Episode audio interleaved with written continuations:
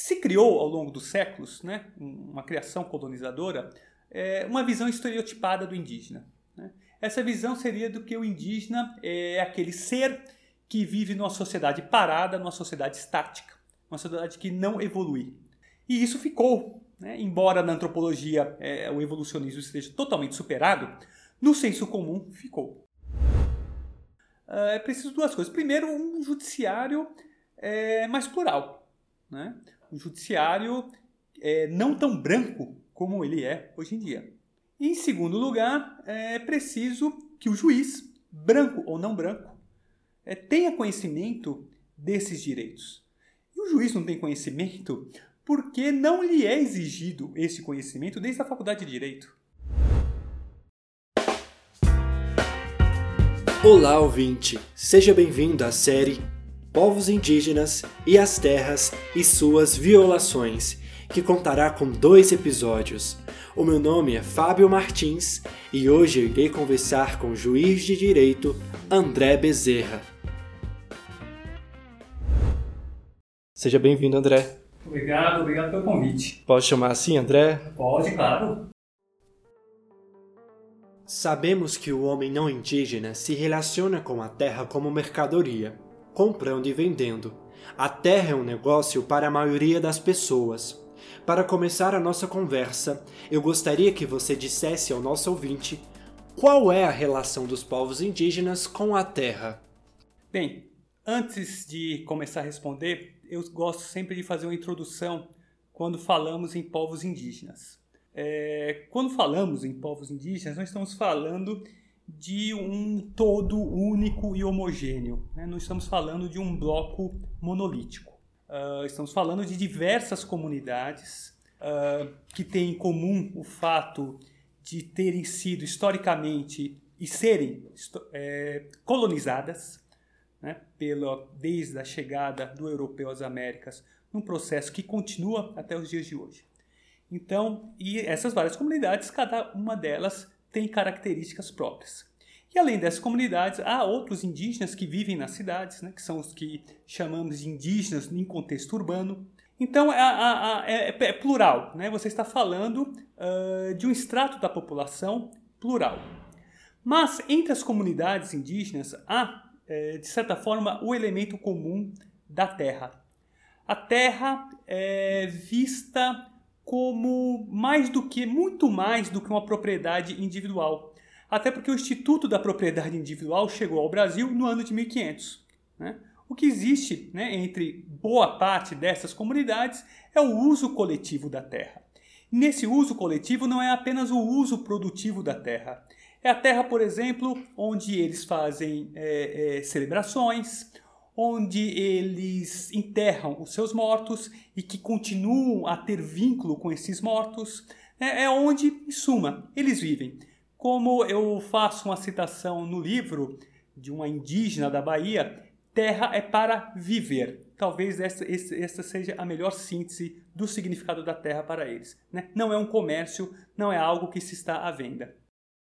Já avançando um pouco mais, pensando na questão do colonizador com os povos indígenas e em sua, digamos assim, relação perversa, sendo colonizador, povos indígenas e sociedade atual, será que podemos dizer que não há por parte do Estado, da sociedade, uma compreensão sobre o mundo dos indígenas? E essa falta faz com que os direitos a eles devidos sejam praticamente inexistentes ou insuficientes?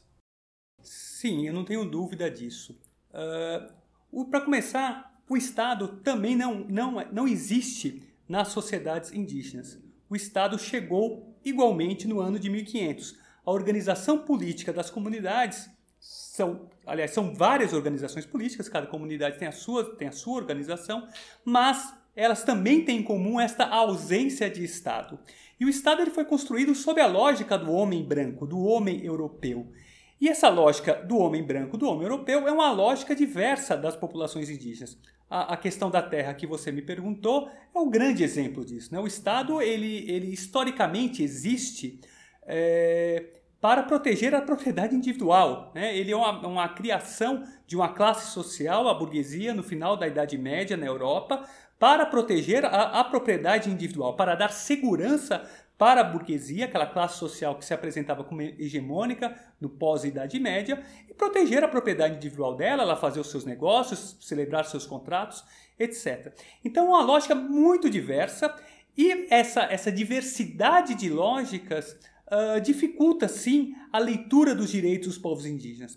Porque os, os povos indígenas conquistaram vários direitos, né, é, é, é, a produto de muitas lutas, não foi uma dádiva do Estado, não foi um presente, não foi uma bondade. Né? O Estado teve que ceder para, para os indígenas, né? eles não é, foram eliminados como se pensava que, que seriam. Uh, e nessa não eliminação, o Estado cedeu, concedeu, é, é, consagrou esses direitos, por assim dizer, Uh, mas uma coisa é você prever direitos, outra coisa é aplicar direitos. Né? Eu faço é, é, essa distinção no meu livro, em que a luta pelos direitos tem dois momentos. Né? O primeiro momento é para o Estado reconhecer uma determinada demanda como um direito. E o segundo momento é para que o Estado efetive essa demanda. Né? Então, os indígenas conseguiram, tiveram importantes conquistas na primeira etapa da luta pelos direitos, que é o Estado reconhecer essas demandas na forma de normas jurídicas, de leis. Né?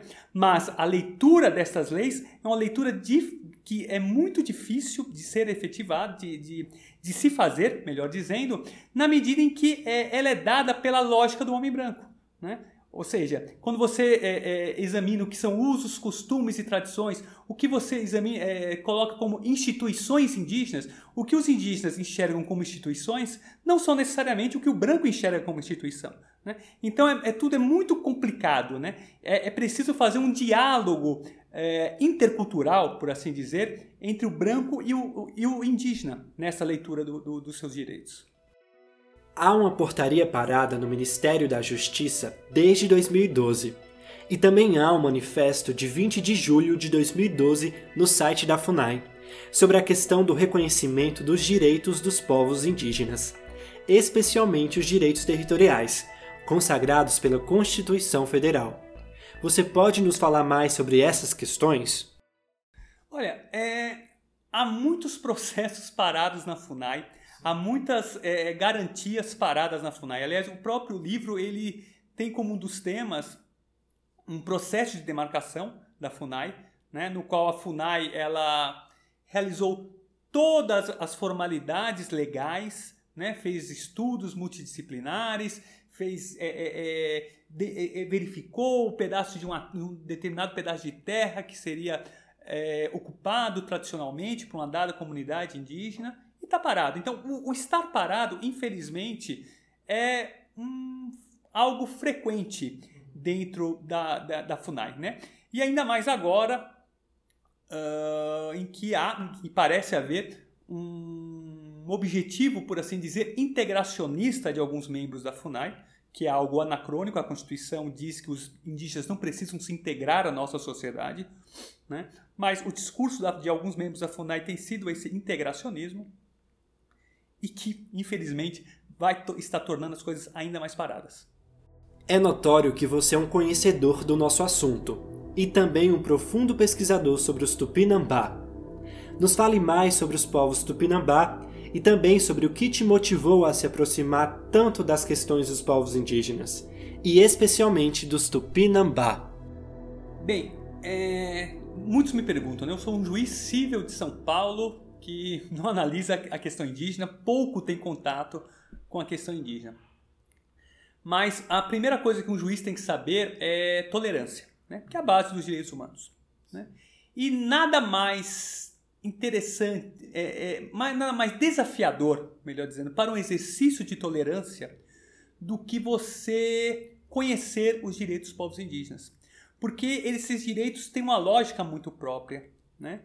É, é, nos obriga a conhecer, a procurar entender outras formas de vida. São direitos que nos obrigam a, por assim dizer, sair da zona de conforto. Né? Então, ainda que é, você não atue na questão indígena no seu dia a dia profissional, uh, ele te faz, esse, a conhecer esses direitos, te faz certamente um profissional melhor, um profissional mais humano né? um profissional mais tolerante. Uh, a questão do Tupinambá em si, Uh, eu tomei contato na época em que eu estava, na, que eu estava na, no Conselho de Administração da Associação Juízes para a Democracia. Foi a primeira vez que eu tive contato com os Tupinambá. A gente foi lá na, lá na região de Ilhéus, na Bahia. Eu falo Ilhéus porque foi onde eu dormi, mas é, é, as comunidades em si que eu visitei não ficavam propriamente em Ilhéus, mas nas proximidades, né? Uh, eles, era uma situação muito tensa é, lembro de colegas da Bahia que relataram a situação para a gente, é, parceiros da Associação Juiz para a Democracia, como o Conselho Indigenista Missionário da Igreja Católica, né, o CIMI, é, também entraram em contato com a gente pedindo nosso apoio e lá é, conhecemos né, a luta dos Tupinambá. Eu conheci pessoalmente a luta dos Tupinambá. Eu voltei lá é, é, um ano, dois anos depois na época que eu já estava na presidência do Conselho da, da, da, da Associação Juiz para a Democracia. Né? E é, nessas visitas conversei com os indígenas, colhi percepção, a percepção de muitos desses indígenas é, em relação é, ao judiciário, em relação aos meios de comunicação de massa, tinham uma visão muito crítica e muito é, evidente, né? eles não tinham dúvida de ter uma visão crítica a respeito do judiciário e a respeito dos meios de comunicação de massa. E os Tupinambá ainda me chamaram a atenção por uma circunstância especial, né? e que tem muito a ver com a questão da tolerância que eu mencionei para você. Se criou ao longo dos séculos, né, uma criação colonizadora, é, uma visão estereotipada do indígena. Né? Essa visão seria do que o indígena é aquele ser que vive numa sociedade parada, numa sociedade estática, uma sociedade que não evolui. Né? É, isso aí tem até uma base teórica da antropologia, que é o evolucionismo, né? o que enxergava as sociedades colonizadas como etapas não evoluídas da humanidade. Né? E isso ficou, né? embora na antropologia é, o evolucionismo esteja totalmente superado, no senso comum ficou. E que, que, que esse evolucionismo leva? Leva a imaginarmos os indígenas aqueles seres que se depararam com Pedro Álvares Cabral, sob pena de não serem indígenas. Né? E os Tupinambá, na Bahia, são produtos de uma assimilação forçada ao longo dos séculos. Naquela região da Bahia foi uma das primeiras exploradas pelo Brasil colonizado. Uh, e nessa exploração eles tiveram que se misturar com brancos, com escravos negros vindos da África. Né? E os Tupinambá de hoje em dia é produto de toda essa mistura. Né? De uma, de uma, aliás, de uma, de uma em, que pese o aspecto, a origem trágica é, dessa mistura, né, porque foi forçada, né, gerou um, uma, uma cultura riquíssima, né, produto de, de, de, uma, de uma mescla de povos né, que uh, poucos países do mundo certamente o conhecem. Mas por serem produtos dessa mescla, né, dessa mistura secular, uh, são tidos é, até sob um discurso que por vezes é, é, vai ao racismo como é, falsos índios, né? como farsantes. Eles não têm cara de índio, eles têm a pele mais morena do que o índio normal, do que o índio aspas normal, né? Eles não se vestem como indígenas, né? Então, é, isso é, é, me motivou ainda mais, é uma circunstância a mais para estudar essa comunidade especial. Você é um juiz e sabemos que a maioria dos juízes não possui uma experiência de vida em relação a uma luta sobre a terra e talvez também nem conheçam pessoas que tenham essa experiência da luta pela terra. Pensando sobre esse recorte, você não acha que seria o caso do Poder Judiciário e também dos outros órgãos e instituições pensarem sobre um outro ângulo na questão estrutural das terras indígenas, das demarcações e também dos direitos como um todo? Sem dúvida, né? Preciso primeiro, é, os direitos humanos é, nos obriga a nos colocar no lugar do outro, né? É, porque é a base da tolerância, né? É a base da solidariedade. E é muito difícil você se colocar no lugar do outro se você não conhece o outro, né? Você não tem a menor ideia do que seja o outro. É muito difícil para um juiz saber o que é uma luta pela terra, é, separando essa luta pela terra da luta pela propriedade. Porque boa parte dos juízes brasileiros são juízes brancos. Né? Uh, de modo que, para ele, a terra é propriedade, normalmente. Né? Então é preciso duas coisas. uh, para tirar esse problema estrutural do judiciário e do Estado brasileiro como um todo. Né? O judiciário é apenas um ramo do Estado brasileiro, mas o que acontece com eles acontece com o Estado como, como um todo. Uh, é preciso duas coisas. Primeiro, um judiciário é, mais plural. Né? Um judiciário é, não tão branco como ele é hoje em dia. E, em segundo lugar, é preciso que o juiz, branco ou não branco, é, tenha conhecimento desses direitos. E o juiz não tem conhecimento porque não lhe é exigido esse conhecimento desde a faculdade de Direito. Né? As faculdades pouco ensinam direitos como os direitos dos povos indígenas. Uh, os concursos para ingresso na magistratura pouco exigem direitos dos conhecimento de direitos dos povos indígenas, ainda mais sob a lógica dos povos indígenas. Então é um problema estrutural muito grande aí. Né? Eu, eu, eu, eu gosto muito de salientar que eu faço uma análise é, é, crítica de decisões judiciais, assim como faço também uma análise crítica de matérias jornalísticas nesse livro, né, Povos Indígenas e Direitos Humanos. Uh, mas não é uma crítica pessoal, não é uma crítica moral. Né? Eu não estou falando que alguém está de má fé por é, aplicar ou não aplicar os direitos dos povos indígenas da maneira que eu acho né, correta do ponto de vista jurídico. Né? E do que eu acho correta é, a, a, a, é, mediante um estudo acadêmico, mediante um estudo científico. Né? Não estou falando que há má fé, estou falando que é um problema estrutural muito sério né, de é, dificuldade de compreensão da vida dos povos indígenas e, consequentemente, do direito, dos direitos dos povos indígenas. Para terminar este primeiro episódio, faça por favor uma radiografia do atual governo e a sua relação com os povos indígenas e com seus direitos. Olha, o atual governo ele tem feito um, um discurso assimilacionista, né? ou seja, ele alguns discursos oficiais da presidência da República no sentido de que os indígenas deveriam integrar-se à vida do homem branco. Né?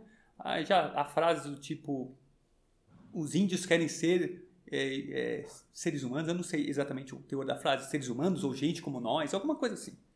Né? Já foi dito isso. Uh, essa era uma fala uh, que tinha, que era é, predominante até metade do século passado, né? mas ela está anacrônica. E ela está anacrônica não apenas é, é no, na, no, no, no, diálogo comum, no dia a dia. Ela está na crônica do ponto de vista jurídico. Né?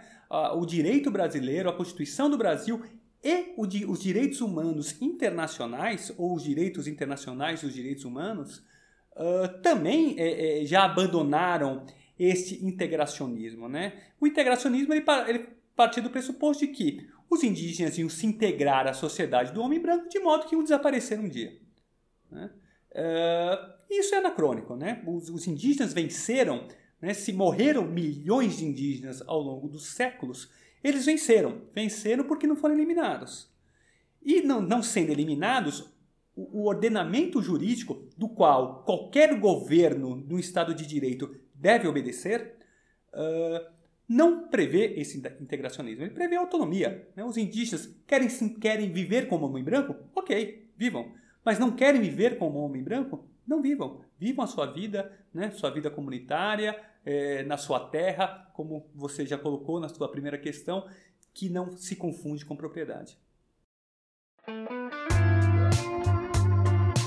Esse foi o primeiro episódio de Povos Indígenas e Direitos Humanos. Nele, você ouviu o juiz de direito André Augusto Salvador Bezerra falar sobre os povos indígenas e as terras e suas violações. No próximo episódio, passaremos a falar sobre o que resultou tanta experiência e convivência.